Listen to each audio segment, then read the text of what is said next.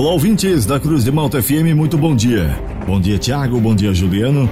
A partir de agora, eu trago as informações da segurança pública para o plantão policial desta sexta-feira, 10 de março de 2023. E esses são alguns destaques da edição de hoje. Assaltantes arrombam portão e invadem casa no bairro Pio Correia, em Criciúma.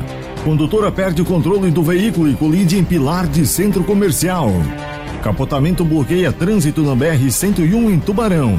No oferecimento da Funerária Santa Bárbara. Estas e outras informações da segurança pública você confere agora no Plantão Policial.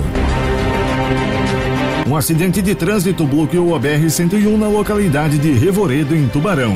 Trata-se de um capotamento sobre a faixa no KM 329, sentido Criciúma. O Corpo de Bombeiros foi acionado para atendimento de duas pessoas. Elas foram atendidas e liberadas pela equipe dos bombeiros ainda no local do acidente. Por conta do ocorrido, uma fila se formou logo após o acidente. A condutora de um Etios estava manobrando na vaga do idoso em frente ao Colégio Lapagessa em Criciúma quando confundiu os pedais. Ela acabou acelerando e invadiu a calçada, colidindo no pilar de um centro comercial em frente a uma loja. A motorista e um outro ocupante do veículo não sofreram ferimentos. O acidente aconteceu no início da noite de ontem. Na tarde de ontem, um homem de 47 anos de idade foi preso pela Polícia Militar após invadir e tentar furtar uma casa de dois andares no bairro Pio Correia, em Criciúma.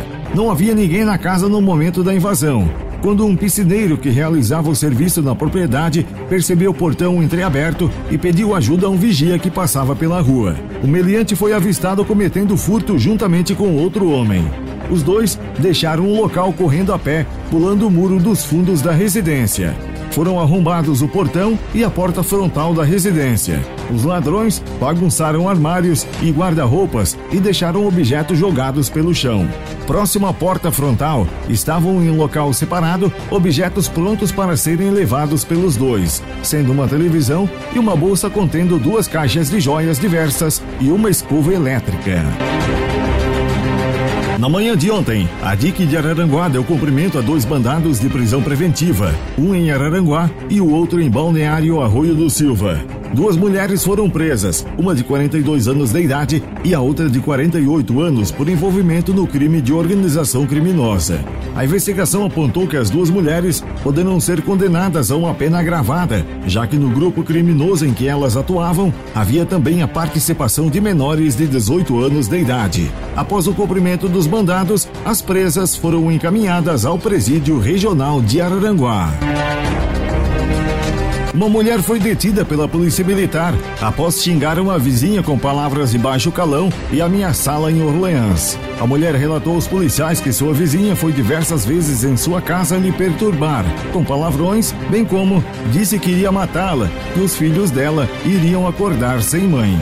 Após realizar buscas pelas proximidades, a Polícia Militar localizou a autora dentro de sua casa, alterada, sob aparente efeito de drogas e bebida alcoólica, e em surto, resistindo a todas as ordens dos policiais. A autora saiu de casa pela porta dos fundos com uma faca e foi em direção aos policiais, sendo necessário contê-la com spray de pimenta e algemá-la para garantir a segurança dos presentes e evitar sua fuga.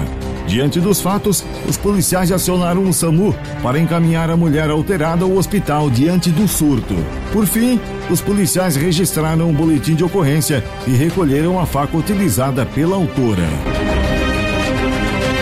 No oferecimento da Funerária Santa Bárbara, estas foram as informações do plantão policial para esta sexta-feira, 10 de março de 2023. Nas horas mais difíceis da vida, a Funerária Santa Bárbara estende a sua mão amiga e mostra todo o respeito e profissionalismo com a sua dor. Funerária Santa Bárbara. Serviços funerários com respeito e responsabilidade.